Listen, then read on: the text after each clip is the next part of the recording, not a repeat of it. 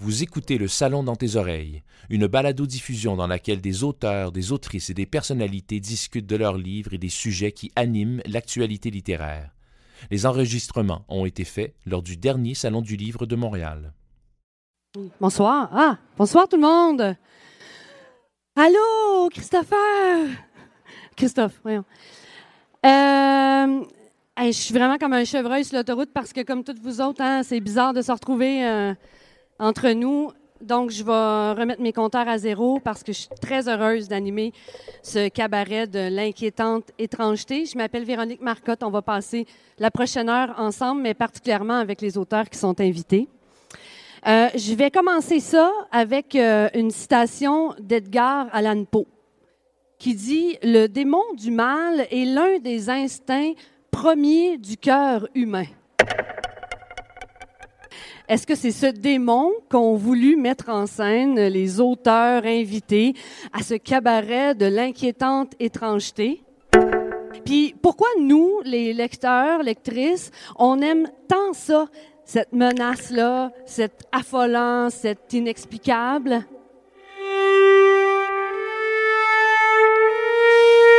Ben, je pense pas qu'on va répondre à ces questions ce soir, malheureusement. Mais on va voyager dans l'univers de ceux et celles qui se posent sûrement mille questions sur le mystérieux, sur l'obscur, sur l'impénétrable. Vous allez rencontrer de nouveaux auteurs, puis vous allez retrouver ceux que vous lisez déjà. Alors, bonsoir et bienvenue à ce cabaret de l'inquiétante étrangeté. Ben justement, Peut-être que vous vous dites, c'est qui lui, on le connaît pas, mais oui, oui, vous le connaissez, regardez bien ça. Je vais vous présenter Guido Del Fabro, qui va nous accompagner toute la soirée. Alors, Guido, là, il est connu sur la scène musicale québécoise, vous allez voir pourquoi. D'abord, il est membre des groupes La Fanfare pour Pour, ça vous dit peut-être rien. L'Ensemble Super Musique, peut-être que non non plus. Et Ratchet Orchestra. Il travaille régulièrement comme compositeur avec la compagnie de danse contemporaine Les Sœurs Smith, avec le théâtre incliné, ainsi qu'avec des Kim, des filles électriques. Il a également travaillé avec les metteurs en scène Sylvain Bélanger, Martin Fauché, Benoît Vermeulen et René Richard Cyr. Fait que là, vous commencez à comprendre qu'il est très connu. Sur disque, il a collaboré comme musicien, arrangeur, réalisateur avec une panoplie d'artistes, Philippe B., Groenland, Jérôme Minière, etc. Et dernièrement, il a signé la musique du film Le Club Vidland de Benoît Pilon. Alors, s'il vous plaît, applaudissez Guido Del Fabro.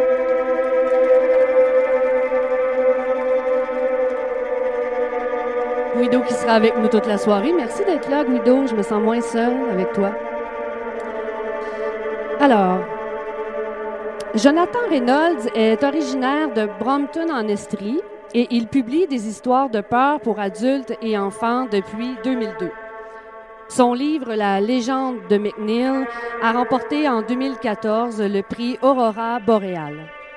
En 2001, il a cofondé les éditions Six Brumes où il occupe encore le poste de coéditeur et il travaille depuis 2015 comme coordonnateur de la librairie de la revue littéraire Solaris dans laquelle il a publié plusieurs critiques de romans.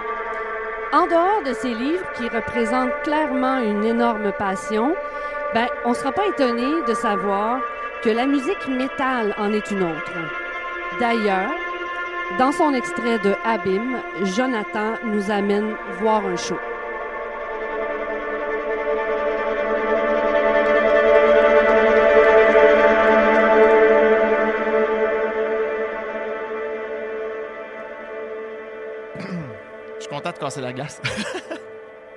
Alors, ça va comme suit. La chaleur s'est légèrement atténuée avec le coucher du soleil. Est-ce la fin de la canicule? Frédéric en doute. Annie et lui se rendent devant l'imposante bâtisse de la bibliothèque Gabriel Roy, rue Saint-Joseph, où se trouve l'entrée du bar Novembre. Frédéric est souvent passé devant, sans jamais y entrer. Pourquoi changerait-il son habitude d'aller à l'Impérial où travaille Annie, qui lui obtient des entrées gratuites? Mais depuis qu'il a vu l'annonce du spectacle de L'Abîme, la curiosité tiraille ses pensées. Des fourmis harcèlent son estomac lorsqu'il ouvre la porte d'entrée de l'endroit, laissant Annie passer la première. Au fur et à mesure qu'ils descendent la vingtaine de marches vers le bar, le volume de la musique énergique, par-dessus laquelle perce une voix empreinte de violence, s'amplifie. Malgré la pénombre, Frédéric constate la présence d'humidité couvrant les murs de pierre grise et noire. Mais ce n'est pas une odeur de moisissure qui flotte dans l'air. C'en est plutôt une d'alcool, de fumée de tabac et de marijuana. Au bout de l'escalier, un grand bouncer les accueille. À c'est gratis, mais les appareils électroniques sont interdits. Ça comprend évidemment vos cellulaires. Ah ouais. Quoi? C'est un Annie. Comment ça?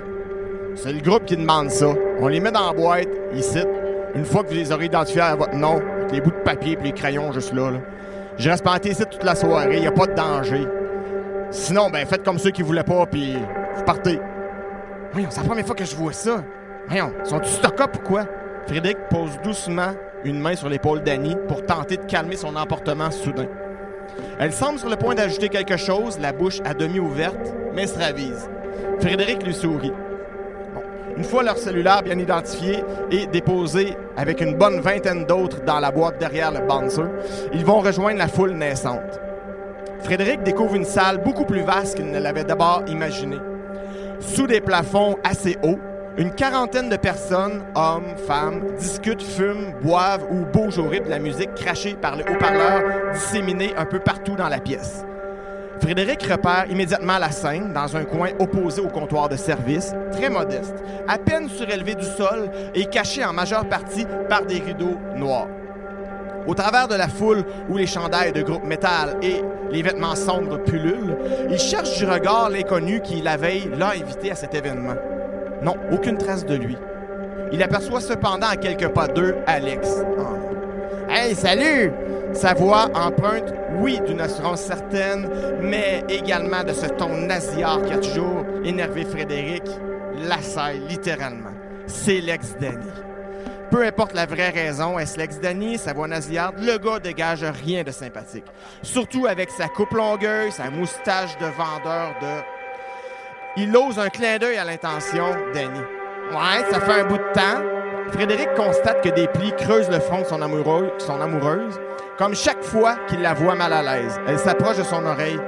Tu sais, je t'empêche pas de rester, mais moi, je creuse mon camp. Frédéric s'étonne de sa réaction. Il sait bien qu'elle n'est plus capable de sentir cet imbécile, mais de là à manquer un spectacle qu'elle attendait. Mais la voilà qui file d'un pas décidé vers la sortie. Frédéric la regarde disparaître avant que son regard ne croise celui provocateur d'Alex. Son sourire en coin semble narguer. Frédéric serre les dents. Pendant un instant, son estomac se contracte, mais il reporte son attention vers la scène où, dans quelques minutes, va débuter la prestation et il sent remonter en lui sa curiosité, la fébrilité coutumière de la découverte d'un nouveau groupe. Sans prévenir, les lumières s'éteignent et de nombreux cris de réjouissance sauvage s'élèvent aussitôt. Une majorité de spectateurs s'agglutinent près de la scène, les poings dressés, pour accueillir trois silhouettes qui se détachent de la noirceur dès que les rideaux s'écartent. Une lumière blanche éclabousse la scène où apparaissent les traits des musiciens. Deux hommes, une femme. Les deux hommes, malgré leur haute taille et leur corps imposant, ne se ressemblent pas du tout. Sur le crâne chauve du plus mince se creuse une profonde cicatrice, comme si on avait tenté de lui ouvrir la tête avec un couteau du front jusqu'à la nuque. Son visage, dépourvu de sourcils, imberbe, ressemble à un masque, de, plâtre sur lequel aucune émotion ne transparaît. L'autre, torse nu, tel un viking à la longue barbe blanche, doit peser au moins 300 livres et pas en graisse. Ses bras présentent des muscles si développés que Frédéric pourrait croire qu'il s'en est fait greffer des supplémentaires. Des veines aussi grosses que des couleuvres parcourent son corps sous cette peau d'une blancheur presque cadavérique. Mais c'est la femme qui attire davantage l'attention de Frédéric. Grande, élancée, elle est habillée d'une robe qui ressemble à un linceul blanchâtre, avec ça et là des taches foncées rappelant du sang séché. En l'observant plus longuement, Frédéric constate que sa peau pâle est craquelée par endroits, comme sèche, trop mince. Il frissonne sans pouvoir détourner d'elle son attention. Il se mêle à la foule et s'approche de la scène pour la voir de plus près, elle. Sous sa tignasse blanche, elle présente des yeux éteints au contour rougi. On dirait qu'ils ont saigné. Sans doute est-ce dû à une incurable fatigue ou à des pleurs incessants. Son regard vague et lointain balance entre le bleu, le gris, l'air complètement déconnecté de la réalité. Ses dents ne sont pas visibles, peut-être parce qu'elles sont aussi noires que l'intérieur de sa bouche, aux lèvres maigres tirant entre le beige et le mauve. Son nez est presque absent, rappelant celui d'un cadavre, comme si la peau avait fondu sur, le, sous les, voyons, sur les os. Elle ne possède presque pas de poitrine et ses épaules pointues et relevées telles deux cornes semblent vouloir percer les cieux.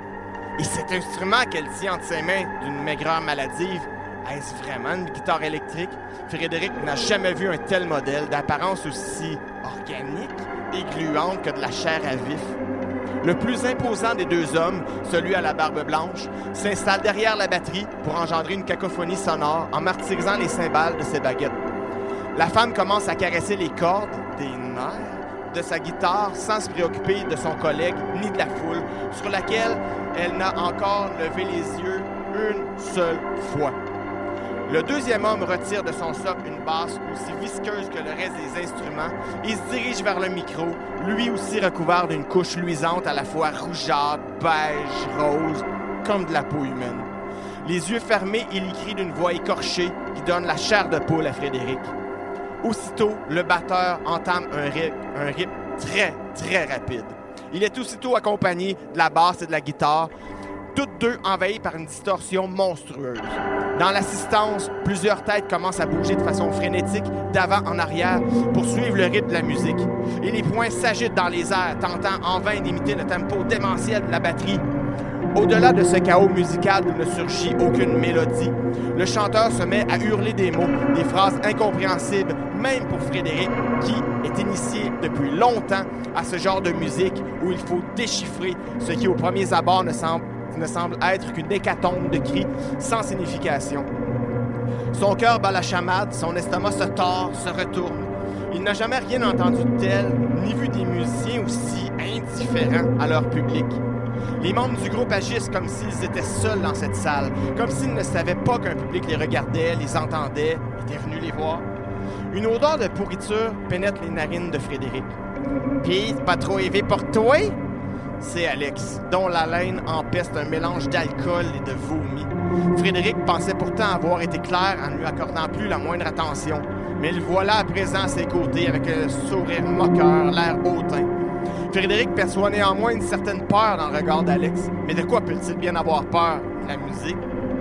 En s'éloignant de quelques pas, Frédéric tente de ne plus y prêter attention. Pourtant, l'autre le dévisage chaque fois qu'il se tourne dans sa direction. Frédéric serre les dents encore une fois.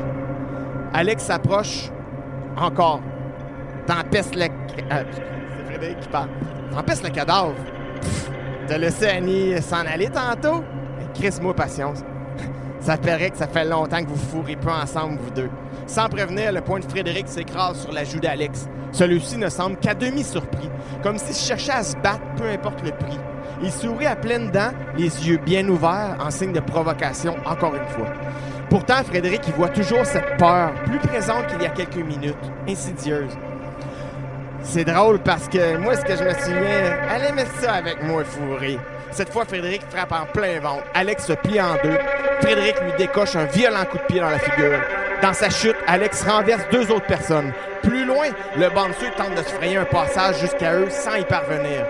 La musique s'arrête sans crier gare, laissant place à un quasi-silence aussitôt interrompu par des applaudissements et des cris bestiaux de la foule.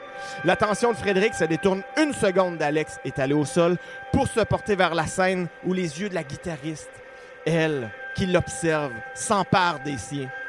Il, il lit une profonde douleur dans le regard de la femme.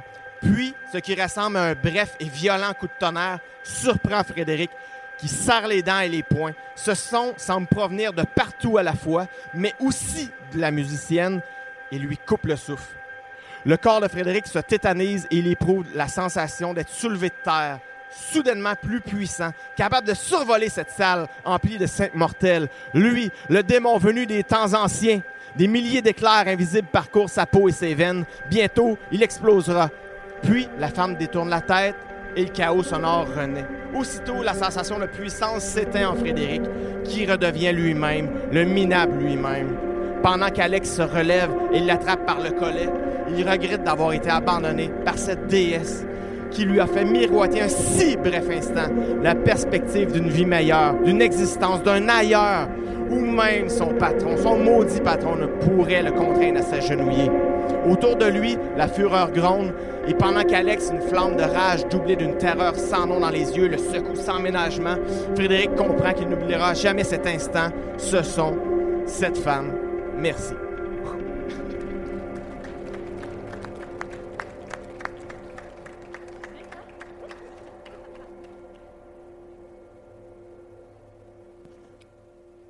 Un exercice euh, physique. Merci, Jonathan. Ça, ça, donne le ton, en fait. Ça donne le ton. Alors, j'aimerais, s'il vous plaît, euh, poursuivre cette soirée avec Catherine Côté. Catherine est une, une, autrice montréalaise, polyvalente. Elle a publié deux livres de poésie en explorant les thèmes du terroir et de l'identité, tard en 2017, Dans ta grande peau en 2019. Deux romans d'horreur destinés aux enfants de 7 à 10 ans, l'un intitulé Menace au camp et l'autre Pensionnat hanté en 2019, ainsi qu'un recueil de nouvelles intimes abordant les relations entre femmes intitulé Les choses brisées. Elle a signé trois nouvelles dans des collectifs, multipliant les incursions dans des genres d'horreur et de science-fiction, nous avons publié ensemble d'ailleurs dans Monstres et fantômes en 2018 et elle a publié dans Stalkers en 2019, Futur en 2010. Décidément, elle possède une maîtrise en création littéraire de l'UCAM, Brébeuf et son premier roman, Policier. C'est là qu'on s'en va ce soir avec elle, dans un collège Brébeuf des années 40 où euh, ben, les cadavres se multiplient. Et euh, elle sera accompagnée. D'abord, il faut dire que Catherine, elle est déjà deux. Euh, il y a un petit être dans son ventre et elle sera aussi accompagnée de Mégane et d'Audrey qui feront les voix à ce, ce, ben, ce dialogue finalement. Catherine Côté.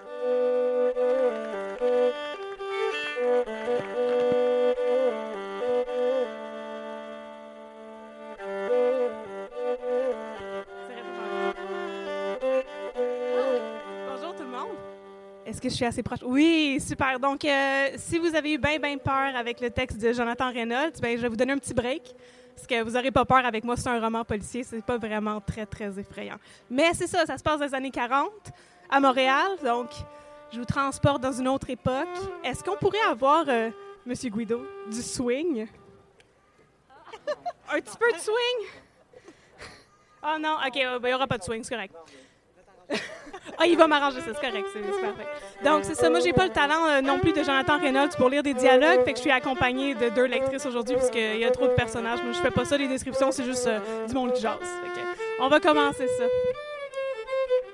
Octobre 1947. Avec une certaine appréhension, Léopold Gauthier s'avance sur le chemin qui mène vers le quartier général de la police. Les feuilles mortes et mouillées s'écrasent sous ses pieds, leur odeur est partout dans l'air. Il ne pleut plus désormais, mais les nuages sont encore gris et lourds dans le ciel d'octobre. Un ciel sombre et enfumé par des plumes de raffineries et d'usines, un peu plus à l'est. Le sergent détective Marcus O'Malley l'attend dehors, fumant un de ses éternels cigares. Même au premier jour de leur entraînement, au gymnase de la police, Marcus fumait déjà le cigare, et le voir comme ça rappelle à Léopold son ancienne vie. Les patrouilles de nuit, la sûreté, les cris, les poursuites dans les rues de Montréal, les montées d'adrénaline et l'impression de vivre pleinement. On dirait que c'était hier, mais ça fait très longtemps. Six ans. C'est une éternité. Il fait une accolade à son ancien partner et le suit à travers les corridors labyrinthiques du quartier général jusqu'au bureau de la sûreté, responsable des homicides, vols et autres délits graves. Marcus ouvre la porte et pousse son ami à l'intérieur. Hey, look who's here! D'un geste de la main, il indique Léopold aux autres détectives qui se rapprochent pour l'accueillir. Même s'il est parti depuis longtemps, Léopold reconnaît plusieurs agents. Certains sont des amis de l'école et d'autres d'anciens collègues. Il le salue, lui serre la main. Comment va la femme? Comment va la maison? Qu'est-ce que tu fais de bon?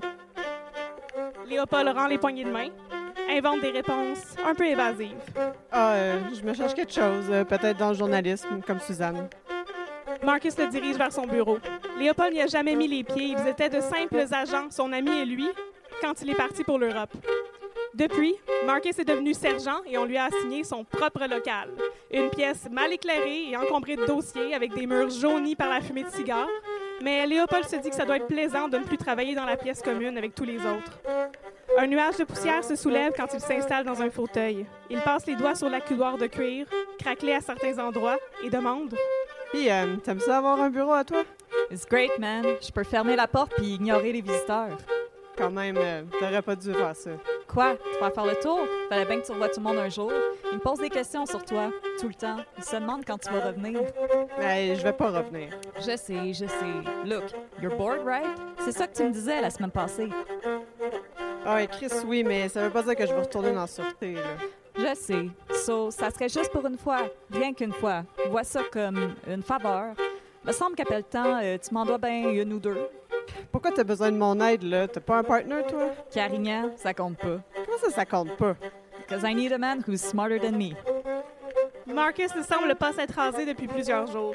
Sa cravate bleue est mal nouée et pend mollement sur sa chemise pâle. Il sent vaguement le rye, surtout quand il crache un nouveau nuage de fumée de cigare entre eux. Léopold se demande ce qui lui est arrivé depuis le temps. Six ans d'absence, ça laisse vraisemblablement des traces. Ça peut creuser des fossés difficiles à combler. Mais il veut s'y faire, Léopold. Il veut revenir. Fait que c'est quoi, là? You're gonna love this. C'est ton ancienne école. Brébeuf. Ah ouais! Yeah, little boy, dead. 13 ans, turbulent. But only a little bit. Comes from money. Présent à l'appel hier, présent ce matin, puis tout d'un coup, bam, retrouvé mort par un religieux qui prenait une marche. Sacrement. Comme avec nervosité, Léopold tapote la table du bout des doigts.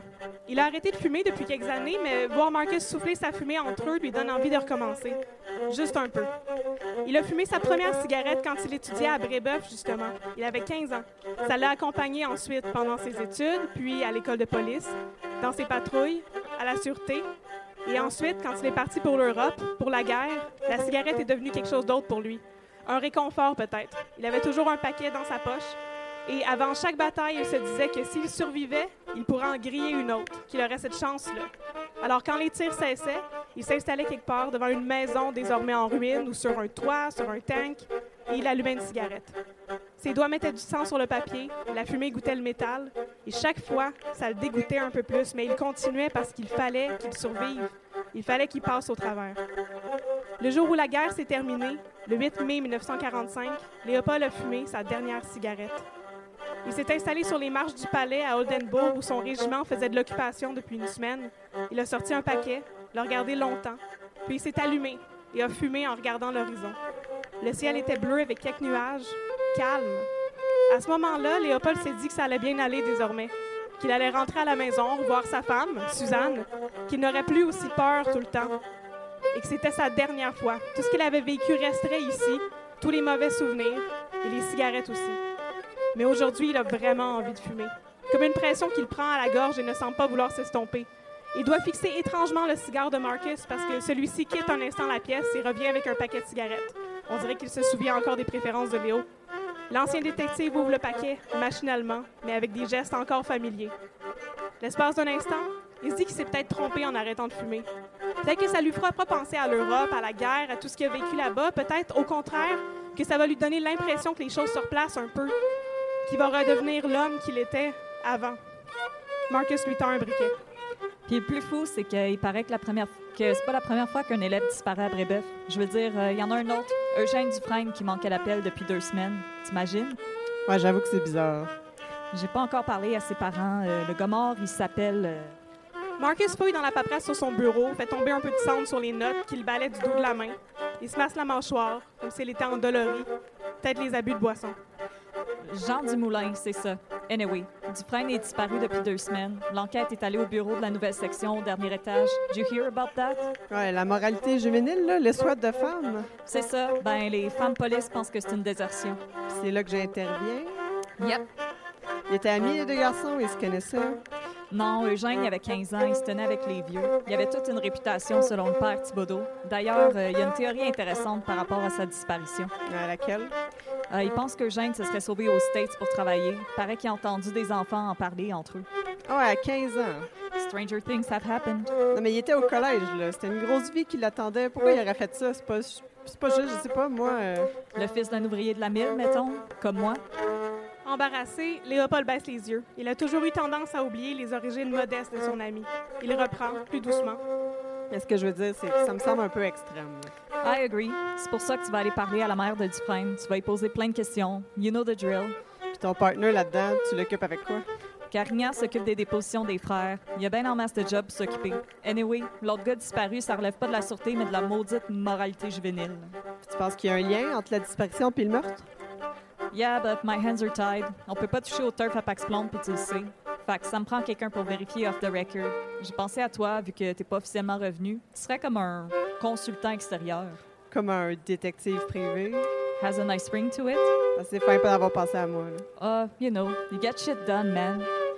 D'une main traversée d'un léger tremblotement, Marcus rassemble quelques morceaux de papier qu'il tend à Léopold. Une adresse, une fiche d'inscription à Brébeuf, une photo d'école qui montre un jeune garçon souriant avec un beau regard plein de vie. Léopold examine le tout et demande Ma femme, elle va écrire sur euh, la mort de l'autre petit gars, c'est ça? Bingo, était là un matin. J'ai dit que je voulais t'appeler. Elle voulait pas que je t'en parle. C'est sûr. Elle te connaît. So, tu vas faire ça pour moi? Give an old friend a hand? Merci beaucoup.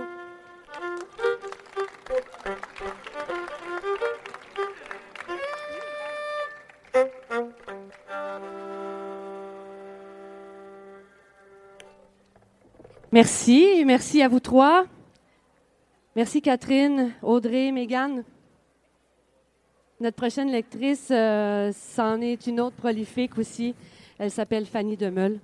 Elle est titulaire d'un diplôme euh, de doctorat en littérature littéraire de l'UCAM, où elle est aussi chargée de cours en scénarisation, littérature et création littéraire. Elle travaille à titre de responsable éditoriale pour les éditions Tête Première et AMAC. Elle a signé les romans Déterrer les eaux, Roux clair naturel, Bang et Island. Le livre illustré Bagels en 2021 ainsi que plusieurs nouvelles dans des revues et collectifs. Ses œuvres interrogent les enjeux de santé mentale, les rapports au corps et à l'identité, la porosité des frontières entre le réel et la fiction. En fait, Fanny écrit un peu pour ne jamais mourir complètement. Elle nous lit un extrait de Relique, publié dans le collectif Condoléances.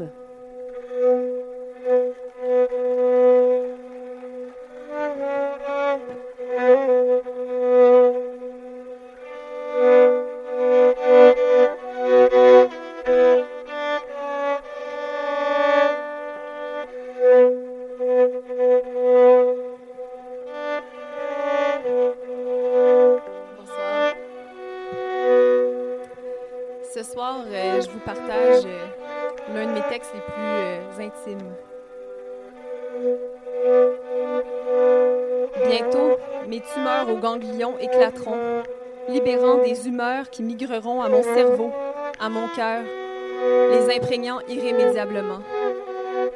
Tandis que mes orifices se relâcheront de concert, que mes couvertures se rafraîchiront et s'imprégneront de mes sécrétions, je retournerai à ce statut indistinct que je n'ai jamais cessé d'être et qui nous concerne tous. Seulement tes mains, elles, continueront de palper mon corps pour le réanimer.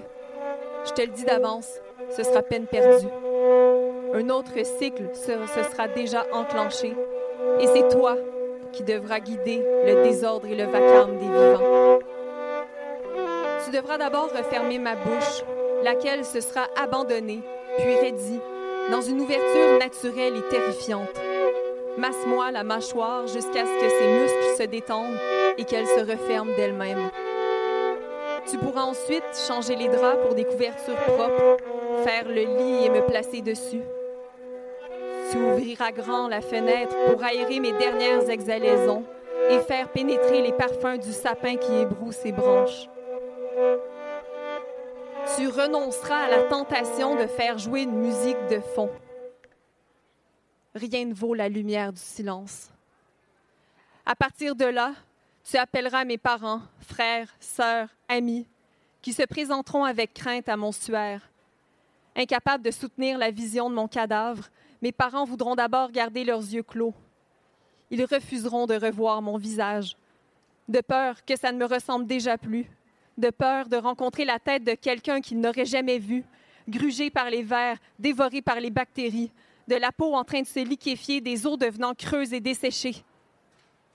La vérité est que je serai pareille et tout autre, exposant mon corps à son état le plus sincère, à tel point qu'on enviera mon, authenticité implacable. C'est seulement lorsque mes parents se résoudront à embrasser ma joue qu'ils se buteront à ma raideur et qu'ils constateront pour de bon mon statut presque minéral. Je deviendrai alors méconnaissable, intimidante, leur regard déviront de nouveau vers la fenêtre ouverte. Personne ne sera réellement surpris de mon trépas. D'une manière inconsciente et inavouée, tout le monde avait suspecté mon décès hâtif. Ne serait-ce que dans ma silhouette inachevée, mon timbre voilé, mes seins petits, inégaux, mon pied toujours suspendu comme prêt à sauter. Il ne s'agira que de la concrétisation d'un état en branle depuis ma naissance. Je pourrissais vivante, morte, je serais impérissable. Personne ne voudra rester à mon chevet, mais il te faudra les convaincre. C'est moi qui le demande, et la parole des morts est incontestable. C'est toi qui enclencheras le processus, d'abord en me dénudant, puis en me nettoyant d'un linge humidifié. Jamais tu n'auras manipulé ma peau avec autant de douceur, un soin qui te prendra l'après-midi entier. Quand le soir viendra et que le soleil me baignera une dernière fois, tu te muniras du couteau damassé et le porteras à mon abdomen. D'un geste ferme, tu me découperas d'un trait, de la poitrine au pubis. Tu plongeras les mains et les retireras pleines de mes viscères aux parois accidentées que tu déposeras dans un vase. Mes boyaux présenteront quelques tumeurs. Elles serviront à engraisser le jardin pour que tu puisses me manger l'été prochain. Puis tu entailleras ma carotide et me basculeras pour récupérer mon sang. Il s'agira de le distribuer dans des verres avec lesquels vous trinquerez. Je ne m'attends pas à ce qu'on boive, mais le geste comptera. Mon père s'occupera de mes dents, qu'il arrachera à l'aide de pinces. Elles se détacheront sans mal. Leurs racines de mauvaise qualité lui faciliteront la tâche. Il placera des trous en leur centre, les enfilera pour en faire un collier qu'il offrira à ma grand-mère qui a perdu les siennes. Ma mère, elle, retirera mes ongles. Elle a rêvé de le faire chaque fois que je me les rongeais. Ce ne sera pas facile. Au contraire de mes dents, mes ongles résisteront longtemps. Mais elle réussira, et elle conservera les morceaux maudits pour les brûler plus tard en secret. Je ne lui en voudrai pas. Ma mère se dira qu'il vaut mieux faire disparaître mes ongles abîmés, témoins de l'angoisse, de l'insomnie, de la folie qui auront alimenté mon cancer. Ce sera pour elle une amère revanche envers les causes de ma déchéance. La nuit sera complètement établie quand la sorcière viendra à son tour. Elle s'invitera dans notre chambre, s'approchera de mon chevet, prendra mon visage entre ses mains décharnées. Elle me contemplera en souriant de sa bouche dénuée de langue et me souhaitera bonne nuit. Elle posera ses lèvres molles contre mon front et y dévorera une partie de mes souvenirs. Ils ne servent plus à rien, me soufflera-t-elle, et il faut bien que quelqu'un en fasse le ménage. Personne ne pourra l'en empêcher. Personne ne la verra, sauf moi. Il faudra que tu tiennes le coup, car ce ne sera pas encore terminé. Tu auras trouvé des peaux agencées de taille similaire en verre poli, six petits reliquaires sertis de plomb. Ils recevront mes yeux, ma langue, mon cerveau, mes reins, mon cœur, mon, utérus qui n'aura jamais porté qu'un stérilet rouillé, oublié. On reculera devant les mystères de mon ventre, sa simplicité organique, ordinaire. Tu pourras alors rappeler que c'est aussi à ça que sert la veillée funèbre au partage des dernières parcelles d'intimité. Merci. Bonne soirée.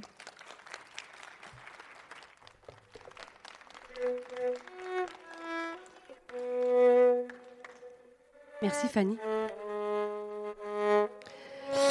Alors, Catherine Leroux. Non, pardon, c'est pas vrai.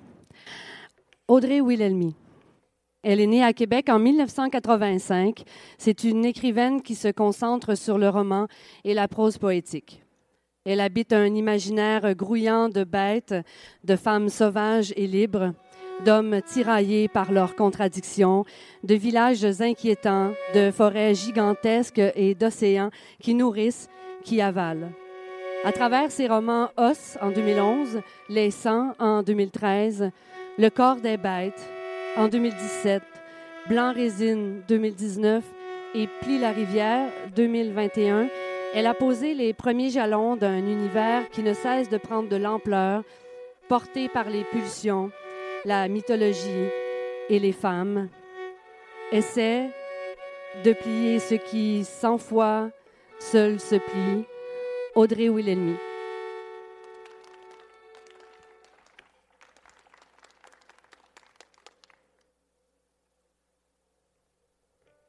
Bonsoir. Donc, euh, je vais probablement être un peu moins euh, euh, inquiétante que Fanny qui m'a précédée. Mais donc, un extrait de, Plie la rivière. L'odeur d'os prend à la gorge longtemps avant que le village n'apparaisse. D'abord, les senteurs d'iode et de varech, humées jusqu'à ce que le nez les oublie, redeviennent palpables, comme si bas sur les berges, un gisement d'huîtres et des algues naufragées se décomposaient côte à côte. Puis ces effluves disparaissent sous ceux, ferreux, vaguement sensuels, des charognes et du sang. Le parfum s'estompe, ressurgit selon les courbes de la route. C'est quand le nez ne s'y attend plus que la puanteur écrase. Changement si brusque qu'une ligne semble définir la frange de cet enfer. Naguère lointaine, l'odeur est tout à coup un manteau épais. Elle imprègne les cheveux, les vêtements, la peau, colle aux narines et à la gorge. Aux pestilences des baleines échouées s'ajoutent les vomissures d'autres colporteurs passés par là, écœurés, qui ont engraissé les édébords fétides et les renouées poussées en bordure de la voie. Brouillard olfactif opaque, ceux qui le franchissent parlent du nuage d'os, sans comprendre qu'il fait au village aussi clair qu'ailleurs, que ce qui voile leur sens n'a rien à voir avec leurs yeux. Et voilà les bicoques qui poignent, couleur sang cétacé. Leurs toits gondolés se découpent contre le fond gris du fleuve.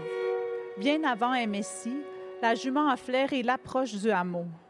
Elle ne s'étonne pas des puanteurs abattus comme un goudron sur leur voyage. Il y a longtemps que tout repose sur elle. Et se laisse porter sur les routes, dans sa vie. Chaque année, la jument suit la chaleur de mars à octobre, puis elle s'enfonce dans les terres, trace sa boucle annuelle. Elle connaît le calendrier des saisons, la lenteur des arrêts le long de la côte. L'été, quand Messi ouvre sa charrette et vance des friandises sur les plages. Elle va trottant, lui reste assis à la place du père, ses mains lâches pendues chaque côté de son corps. Il regarde le défilement plat ou montagneux du paysage et la mer déroulée à droite qui borde leur course. Une fois passés les premiers miasmes, la jument bifurque. Elle s'engage dans la pente qui relie la grande route au quai d'os. Le pays qui pue s'étend devant eux.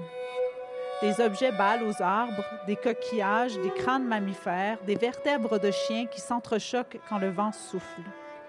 Dans les terres, très au sud, celles où la touffeur ne tombe jamais, les sorciers accrochent des gris-gris à l'entrée des casas, mais six mois les séparent d'os et Emessi ne connaît personne entre les deux qui partage cette tradition-là. S'il leur demandait, les baleiniers diraient qu'ils ignorent eux-mêmes comment les offrandes poussent aux branches. Leur front tourné toujours du bord des cachalots, ils laissent aux esprits le territoire d'en haut. La charrette caote sur la route, elle dépasse les premières maisons, le cimetière. Du côté du port, les baleiniers tirent à vain la prise du jour. Des eaux noires à l'estran, ils halent le cachalot, puis ils ancrent leur bateau et disparaissent, avalés par les maisons. Restés seuls, Messi observe l'essoufflement cétacé et la mort qui, bientôt, fige la bête. La nuit déroule son ombre sur le fleuve. Elle mange l'horizon, les berges d'os, la baleine. Quand même son attelage s'est évanoui et que le pédaleur doit, à tâtons, allumer le fanal de la charrette pour s'éclairer, les portes des bicoques s'ouvrent à nouveau, toutes à la fois, et les maisons recrachent des femmes. Elles sortent en lampion, armées de perches, de lames. Elles approchent la baleine, lancent du sable en offrande sur son front, en baissent les paupières, puis, sans bruire, Elles posent les gestes de leur subsistance. Trancher le cuir, séparer les graisses des chairs, saigner, saler, mettre à sorer. Et Messie se laisse emporter par le balai des moires. Parfois, un bruit marron leur silence. C'est qu'une a laissé tomber, depuis le col de la baleine, une pièce de viande large comme un veau. En bas, une autre s'en saisit, la hisse dans la brouette de sel, la retourne à plein bras. Ses seins pressent sur les bandeaux de toile qui, sous sa chemise, tiennent les formes en place. Et Messie regarde à demi, il songe au sucre de grumes, se demande si toutes celles qui dansent là goûtent pareil, les algues et le miel brun. La fatigue dédouble les corps, les bras, les tresses. Disparu des heures dans le magasin général, Noé apparaît soudain et son chant gonfle l'air. Elle redescend vers les battures, une chaudière sur le crâne, un fagot sous le bras. Elle emprunte le trottoir de planches, puis saute à pieds joints dans le sable de l'autre côté des foins d'eau. Elle papillonne, enfant, habillée en petite noirceur, comme si la nuit suffisait à la vêtir, et se penche sur la rive, récolte des méduses. La lune tape son épaule, sa cuisse. La baleine désormais n'est plus qu'une masse indifférente posée sur la plage. Et Messie ne voit que l'enfant, la fille indécente, sans bandeau, sans chemise, sans personne pour lui dire Mais couvre-toi. On laisse pas son âge à portée de doigt comme ça, couvre-toi donc. Des feux s'allument épars sur la grève. Les garçons font brûler ce qu'ils attrapent. Des coquillages, un cloporte. Ils fument sans se cacher. Pourtant, ils n'ont pas la permission d'acheter eux-mêmes leurs bonbons. Les baleiniers qui ressortent ne restent pas. Ils embrassent leurs femmes sanglantes, puis ils rentrent dormir. Elles s'arrêtent un temps, s'ébouriffent. Elles tirent des pipes blanches de sous leurs jupes et les bourrent. Alors le vent s'habille d'elles qui se mettent à parler. Leur voix chuinte, indiscernable, et la nuit coule sur leurs chemises, tandis que, en retrait, la petite nourrit les flammes, embroche les méduses. Elle s'approche des messies, serre le vin noir, le feu. Elle attise les braises, va de la plage au convoi, repart, revient, plus rien n'existe qu'elle, fantôme grise qui ondoie sous la lune. Cet enfant est trop habité, trop. Elle pousse tout en fureur lisse. Son corps déborde l'habit de sa peau. Tantôt elle est droite comme une barre, battue par les vagues. Tantôt elle attend accroupie sur la table qu'Émessie boive, qu'il goûte la méduse et les poisons de la cure.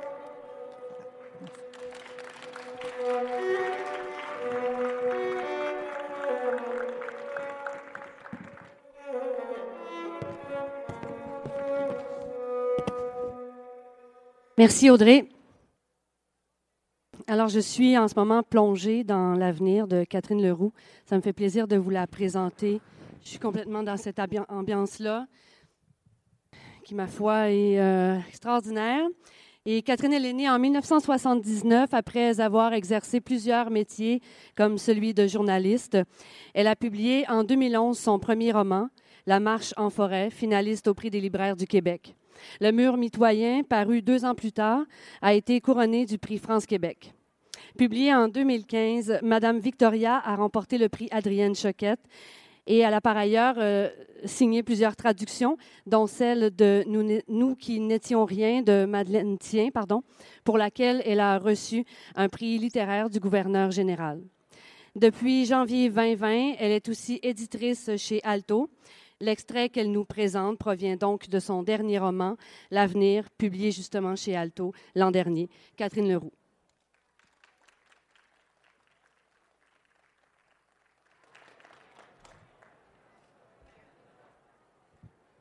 Bonsoir. Vous m'entendez bien? Euh, donc, euh, dans ce livre, il y a une communauté d'enfants euh, qui vivent à peu près en autonomie pas à peu près, complètement en autonomie, sans adultes. Et euh, ils ont tous euh, des surnoms. Euh, je vous donne les surnoms des quatre enfants que vous allez rencontrer ici pour que vous compreniez c'est quoi ces mots-là dans le texte. Il y a Adidas dans la deuxième section que je vais lire, puis dans la première, il y a Méthode, Yatim et Vlim. Descendre la rivière leur a pris deux jours de plus que ce qu'ils avaient anticipé.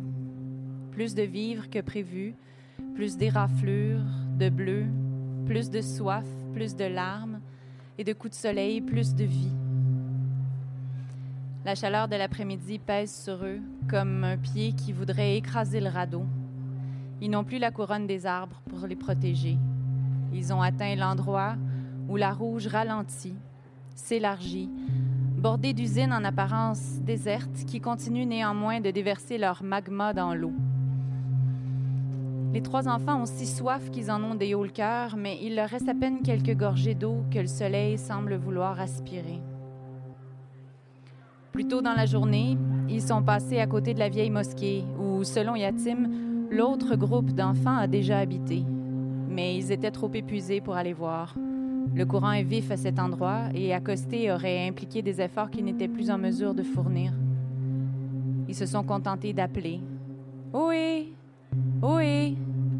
à la manière de naufragés, et leurs cris se sont engouffrés comme des pigeons à travers les portes béantes, tournoyant sous la voûte de l'édifice avant de ressortir à toute volée. L'endroit était vide. Ils ont poursuivi leur route. À présent libre d'embâcle, la rivière permet une descente aisée. De part et d'autre, des haleurs rongés par la rouille et des cargos aux coques chauffées à blanc sont accrochés aux rives. Ils émettent des grincements douloureux. Les enfants frissonnent en les dépassant. L'eau est maintenant d'un turquoise laiteux, une couleur sublime et synthétique qui brûle les rétines quand on la regarde trop longtemps, provoquant des visions. Le radeau semble trop grand pour eux. Les planches ne portent plus l'odeur de la terre ni celle des algues. Elles sentent la pisse et le poison. Leurs jambes sont croûtées de boue, leurs cheveux grouillent de poux, mais ils, touchent enfin au but. La forme accord de l'île Gus apparaît. C'est l'épicentre de tout.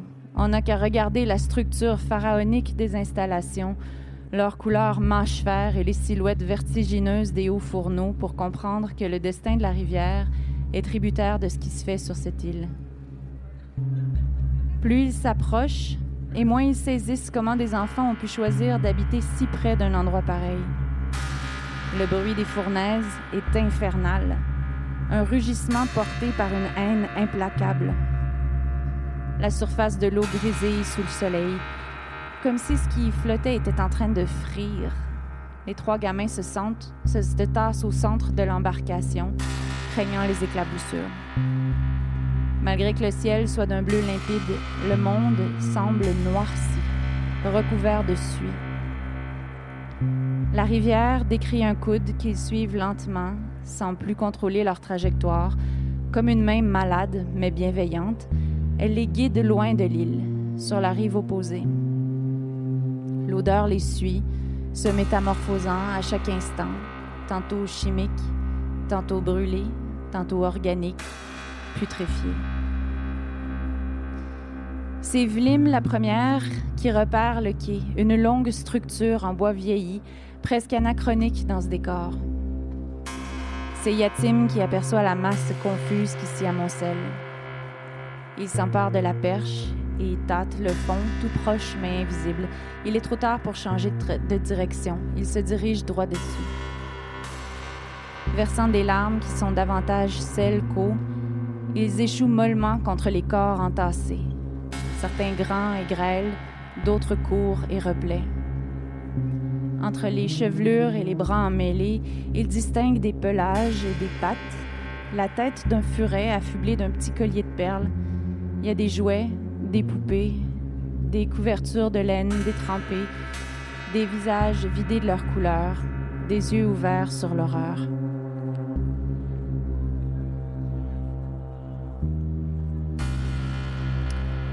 Il rêve encore.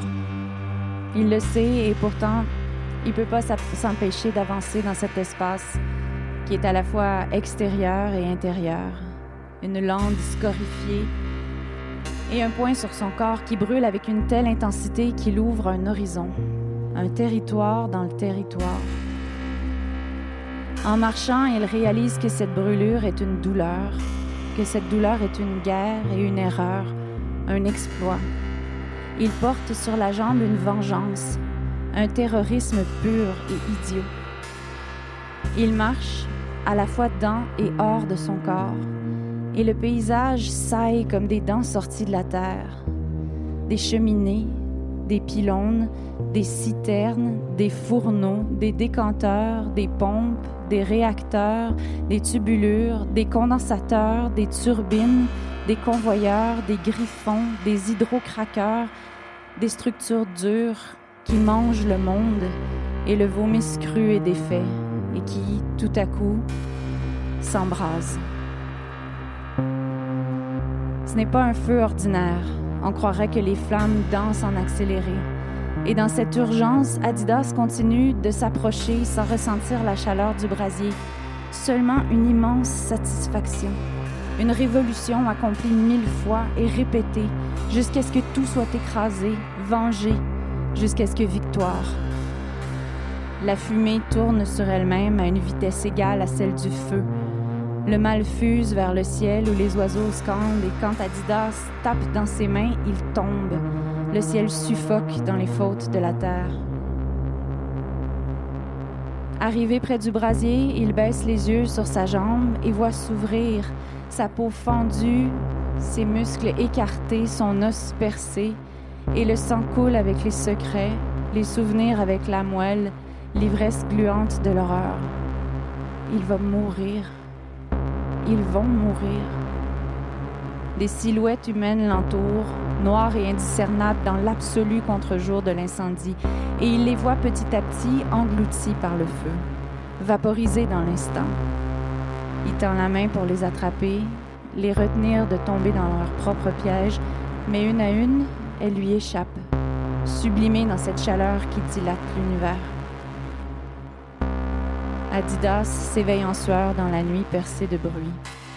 Le camp ne dort plus. Merci.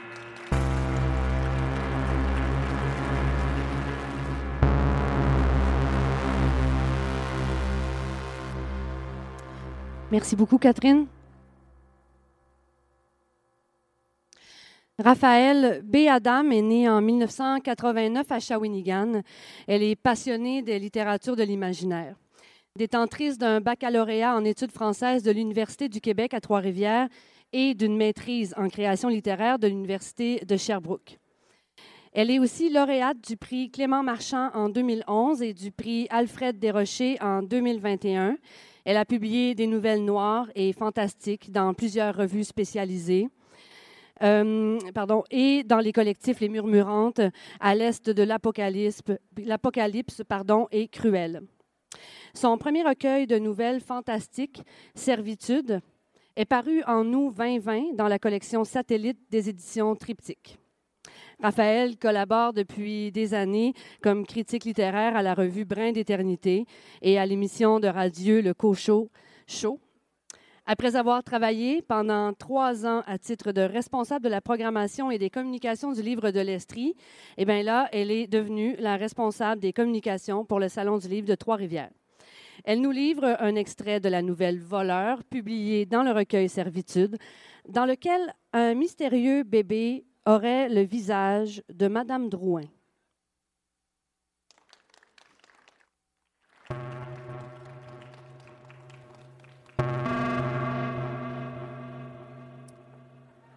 Cassandre Galloway n'avait jamais cru aux fantômes. C'est qu'elle en avait vu d'autres. Durant ses 30 ans de carrière comme préposée aux bénéficiaires, elle avait entendu toutes les histoires d'horreur possibles et imaginables. C'est pourquoi ce matin-là, elle leva les yeux au ciel quand elle surprit la discussion de Léa et Jocelyne en entrant dans la salle de repos. Adossée au réfrigérateur, Léa répétait les mêmes mots avec insistance. Elle l'avait vu, un bébé qui rampait sur la table de la salle à dîner. Elle n'avait pas halluciné. Non, de ça, elle était certaine. En face d'elle, Jocelyne haussait un sourcil perplexe. L'infirmière ne paraissait pas croire un mot de ce que sa jeune collègue racontait. Cassandre soupira. Amusée, Jocelyne entreprit de lui expliquer que la nuit précédente, Léa disait avoir entendu du bruit dans le haut-parleur du bureau, avant d'apercevoir le fameux bébé sur l'un des moniteurs. Un bug de l'écran, sûrement. Léa était furieuse. Non, non, pas un bug, impossible. Le bébé, elle l'avait vu et il était à plat ventre sur la table dans la salle à dîner vide et il rampait. Elle mima le reste, frissonnant avec exagération. Cassandre la taquina gentiment sur son déficit de sommeil des derniers jours. Elle avait dû s'endormir en poste et rêver, voilà tout. La résidence était tellement tranquille. Malgré ses explications, Léa ne s'apaisa pas. Alors qu'elle disparaissait dans le couloir, énervée, Cassandre échangea un regard complice avec Jocelyne. Il était temps de se mettre au travail. Le reste de la journée s'était déroulé sans encombre et la nuit avait été courte. Les lueurs de l'aube commençaient tout juste à teinter le ciel lorsque Cassandre engagea sa vieille Pontiac dans l'allée qui menait à la résidence. Soudain, des lumières de gyrophare éclaboussèrent l'asphalte. Une ambulance passa à vive allure sur sa gauche, sirènes enclenchées. Inquiète, Cassandre se gara et s'empressa de sortir de son véhicule. Près de la porte, elle distingua la silhouette de Léa, debout dans la pénombre du stationnement, cigarette presque éteinte aux lèvres, ses doigts pianotant sans arrêt contre sa cuisse. La poitrine de Cassandre se serra. Elle interpella la jeune femme, qui tourna vers elle un visage déformé par l'angoisse. Elle allait pas retourner en haut. Non, il n'était pas question qu'elle retourne en haut. Léa jeta sa cigarette par terre, en ressortit aussitôt une autre de la poche de son uniforme. Trois tentatives lui furent nécessaires avant de l'allumer. Cassandre remarqua, à la lueur du briquet, que ses mains tremblantes étaient tachées de sang. Doucement, elle demanda à sa collègue ce qui s'était passé. Léa secoua la tête, confuse. Elle ne savait pas, elle n'était plus certaine de se souvenir. C'était Madame Drouin, mais il y avait aussi le bébé. Le bébé, oui, il était là, lui. Léa laissa échapper un petit rire nerveux, tira une bouffée de sa cigarette. Cassandre fonça les sourcils. Encore cette histoire. Il était donc arrivé quelque chose à Madame Drouin? L'ambulance. Devant son air inquiet, Léa lui répéta que tout était la faute du bébé. Il était dans la chambre de Mme Drouin, il était juste devant elle, devant elle, et malgré la peur, elle n'avait pas fui. Et là, là, elle avait vu son visage.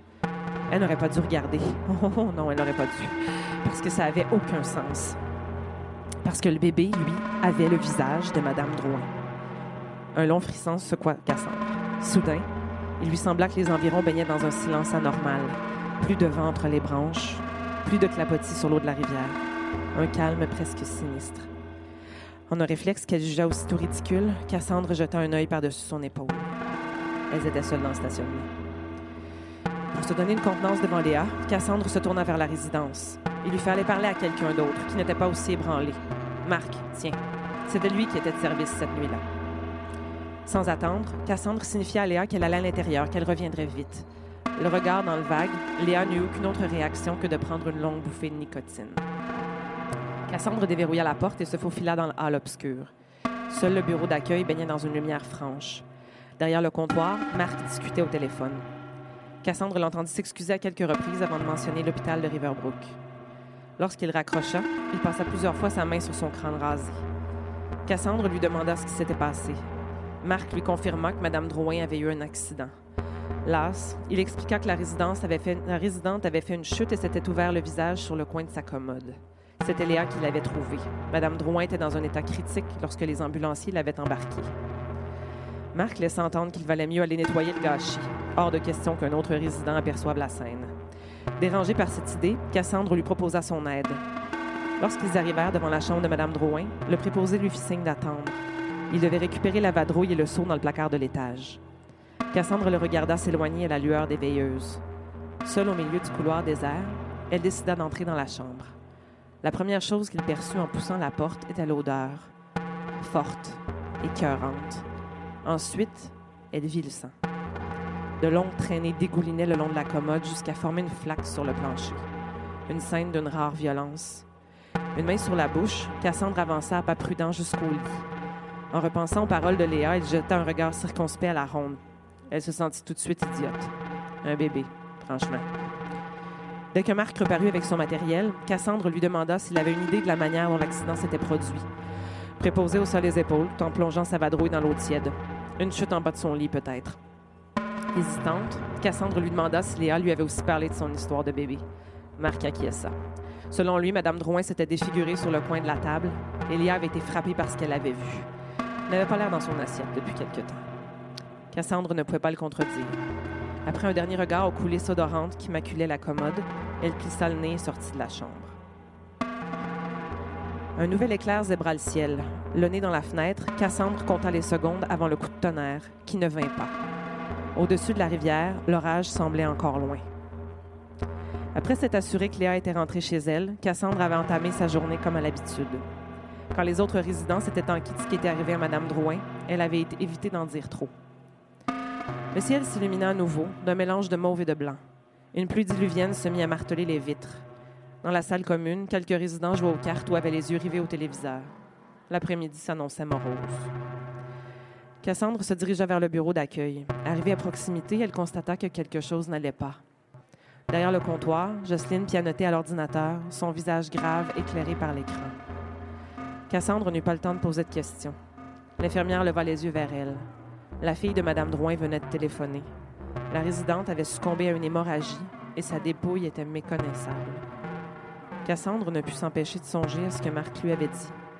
Elle revit la panique dans les yeux de Léa et une boule vint se loger dans sa gorge. C'était la faute du bébé. Il avait le visage de Madame Drouin. Un fracassant coup de tonnerre se fit alors entendre et toutes les lumières de la résidence s'éteignirent en même temps. Merci.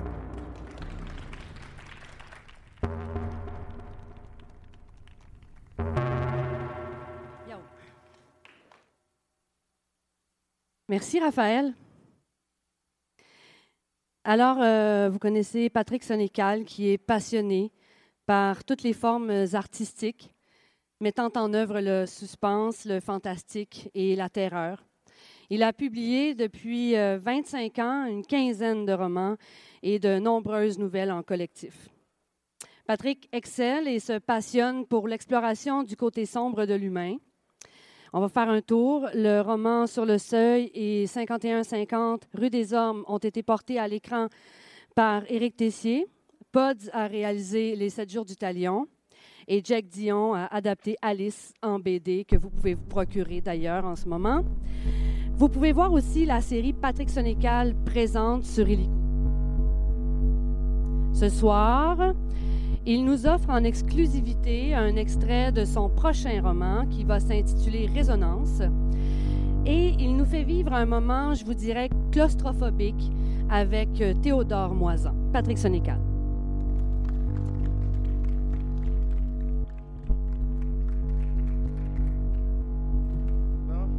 ça, commence bien.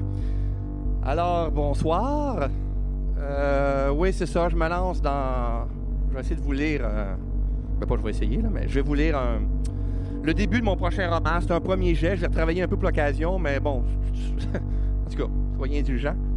Euh, J'avais le goût de le lire parce que je trouve que le, thème va bien avec ce début-là. Je vous mets en contexte, un gars qui va passer un, IRM. Vous savez, c'est quoi un IRM? Les gros tubes, on embarque là-dedans. Puis, quand j'en ai passé un moi-même, ça m'a donné l'idée du roman. Et euh, mon, personnage, Théodore, est un écrivain. Il est un peu, il est un peu claustrophobe, mais pas trop. Ça va bien aller. Là. J'aime pas les espaces clos, mais ça devrait pas. Euh, sauf qu'il apprend qu'il va être là-dedans pendant trois quarts d'heure, finalement.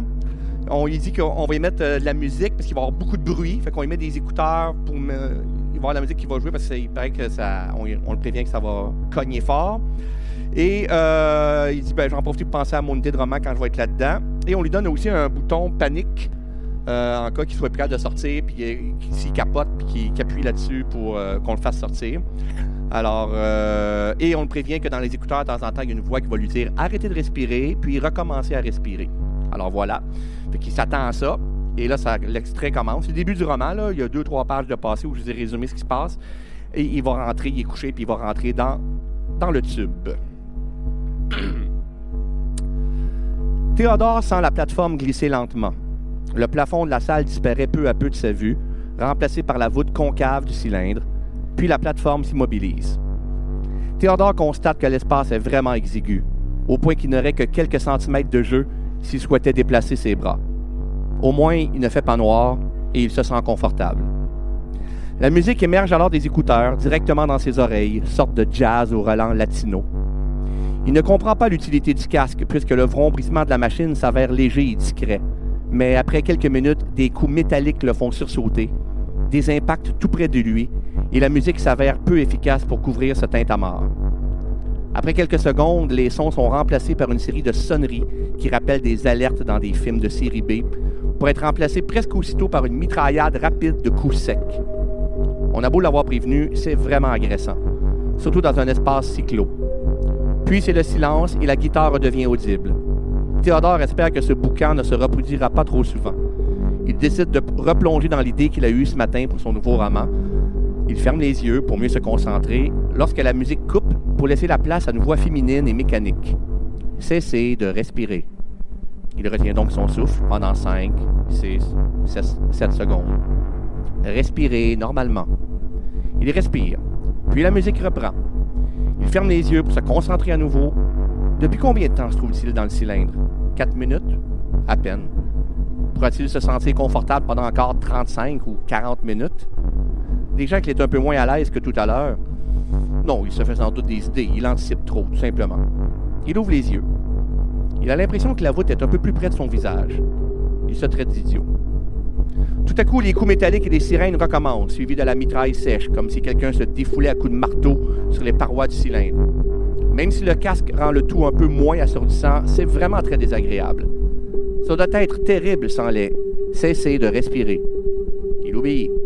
6, 7 secondes, 8. C'est plus long que tout à l'heure, non? Ça doit faire 10 ou 12 secondes maintenant. Respirez normalement. Il expire. Il fait plus chaud que tout à l'heure, dirait-on. Un peu plus noir aussi. Il referme les yeux. C'est la nervosité. Il se trouve dans ce tube depuis une dizaine de minutes maintenant, peut-être un peu plus, ou un peu moins. Difficile à évaluer. S'il en a encore pour 30 minutes, ça ne sera pas simple. Mais peut-être reste-t-il moins de temps. Le tête à mort reprend, assourdissant, et il sursaute malgré lui. Il ouvre les yeux. Il perçoit à peine la voûte maintenant, comme si la lumière s'était encore tamisée. Ton roman, songe-t-il. Pense à ton roman. Mais il n'y arrive pas. De plus, le bruit dure beaucoup plus longtemps que tout à l'heure. Et maintenant, c'est comme si on s'acharnait à plusieurs contre le cylindre. Il a vraiment très chaud. Ce n'est plus du malaise qu'il ressent, mais de l'angoisse, de la vraie, basée sur rien. Il se déteste tout à coup d'être si faible. Il doit se raisonner. C'est la première fois qu'il est immobilisé dans un endroit si exigu et c'est plus pénible qu'il ne l'aurait cru. Rien de grave ne peut se produire ici et tout sera terminé dans une vingtaine de minutes. Ou un peu plus. Les bruits s'arrêtent enfin. Cessez de respirer. Il obéit. Les secondes s'allongent. Au moins 20. Il n'a pas pu se retenir longtemps. Respirez normalement. Il prend de grandes goulées d'air. Il y a quelque chose qui cloche, c'est certain. Ici, tout ça n'était pas uniquement, uniquement dû qu'à son imagination ou son angoisse? C'est absurde, il le sait, et pourtant, le silence l'étonne soudain et il comprend pourquoi. La musique a cessé dans ses écouteurs. Il perçoit sa propre respiration et le cylindre lui apparaît plus sombre que jamais. Et les coups recommencent maintenant, si fort qu'ils en sont déformés. Il cesse brusquement au bout d'une longue minute. Une minute parmi combien au juste? Il a l'impression qu'il se trouve dans cette machine depuis des heures, ce qui est bien sûr est, est impossible. Cessez de respirer. Il obéit, mais en poussant un petit gémissement. Après quelques secondes, coups métalliques et sirènes envahissent le tube, apocalyptique. Il ne respire plus depuis presque 30 secondes. Peut-être la voix lui a-t-elle dit de recommencer et qu'à cause du bruit, il ne l'a pas entendu. Tant pis, il respire, mais bruyamment, en râlant. Jamais il ne s'est senti aussi angoissé de sa vie, même si c'est très bien qu'il ne se passe rien d'anormal. Le silence tombe à nouveau, sauf une respiration. Pas la sienne, une autre. Pas très loin, près de ses pieds. Ça suffit, il n'en peut plus. Il sait qu'il délire, la honte va le submerger pendant des jours et des jours, mais tant pis. Il appuie sur le bouton d'alerte dans sa main. Mais rien ne se produit. Il appuie encore et encore, mais on ne le tire pas hors cylindre. Il ne se passe rien. Le bouton est-il brisé? Une idée grotesque lui traverse l'esprit. Il est coincé dans ce tube pour le restant de ses jours. On l'a oublié. Voilà ce qui s'est produit. Et il est prisonnier ici, avec cette respiration tout près de lui. Hey, je veux sortir! Il a crié, mais sa voix est étouffée. Et dans ses écouteurs, la voix dit alors Cessez de résister. A-t-il bien entendu? Et la tonalité elle-même a changé. C'est maintenant une voix d'homme. Et tout à coup, une main se pose sur sa cheville. Il pousse un hoquet comme s'il étouffait. Cessez de vous agiter. La voix est calme, égale. Il sent une seconde main sur sa cuisse, puis la première lâche sa cheville et atterrit sur son ventre. Contentez-vous de respirer. Avec terreur, il comprend que quelqu'un grimpe sur lui, tandis que la voix continue dans les écouteurs en détachant presque chaque syllabe. Contentez-vous de vivre. Théodore voudrait secouer tout son corps, mais il n'y arrive pas. Il voudrait hurler, mais ne parvient qu'à émettre une respiration sifflante et empreinte de panique. Les mains atteignent maintenant sa poitrine, tandis que la voix poursuit Parce que je le veux. Théodore a si peur qu'il est sur le point de vomir. Rien de tout cela n'est vrai. Il délire complètement. Il doit le croire. Il doit se convaincre pour que cesse ce cauchemar. Et soudain, dans l'obscurité du cylindre, une tête apparaît à quelques centimètres de son visage. Et cela même si l'étroitesse de la machine rend impossible une telle présence. Les traits de l'apparition sont camouflés par la pénombre, à l'exception de deux yeux qui brillent et qui le fixent avec une calme autorité. Et lorsque la voix parle à nouveau, ce n'est plus des écouteurs qu'elle jaillit, mais de cette silhouette suspendue au-dessus de lui. Parce que je décide. Théodore ouvre la bouche et cette fois son cri jaillit, mais il est aussitôt enterré par le tintamarre qui reprend, les coups brutaux, les sirènes et la mitraille. Aussitôt la silhouette se retire au-dessus de l'écrivain et les mains le lâchent. Les sons se poursuivent pendant quelques instants, puis c'est le silence. Sauf la respiration essoufflée de Théodore, de même que la musique, qui joue à nouveau dans ses écouteurs, comme si elle ne s'était jamais arrêtée. Puis, lentement, la plateforme commence à coulisser. En clignant des yeux, Théodore fixe la voûte du tube qui défile, à nouveau éclairée normalement. Et enfin, la salle apparaît, de même que le visage de la technicienne. La musique dans les oreilles de l'écrivain s'arrête et la femme annonce. Voilà, c'est fini. Merci.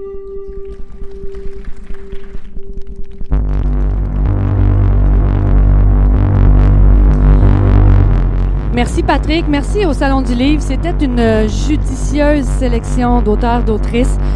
Merci aussi à, vous de vous être pressé, prêt, pressé, prêté au jeu. J'ai plus de salive. Prêté au jeu, euh, vraiment des textes différents, très sentis. Merci aussi à Guido. Vous avez entendu Jonathan Reynolds, Catherine Côté, Fanny Demeul, Audrey Wilhelmy, Catherine Leroux, Raphaël B. Adams et Patrick Sénécal sous la direction de Guido. Tous les auteurs sont en signature ce week-end. Vous pouvez aller sur le site Internet du Salon du Livre de Montréal. Vous verrez leur horaire. Je m'appelle Véronique Marcotte et Edgar Allan Poe vous dit, nous sommes prêts de nous réveiller quand nous rêvons que nous rêvons. OK, bye. Bonne soirée.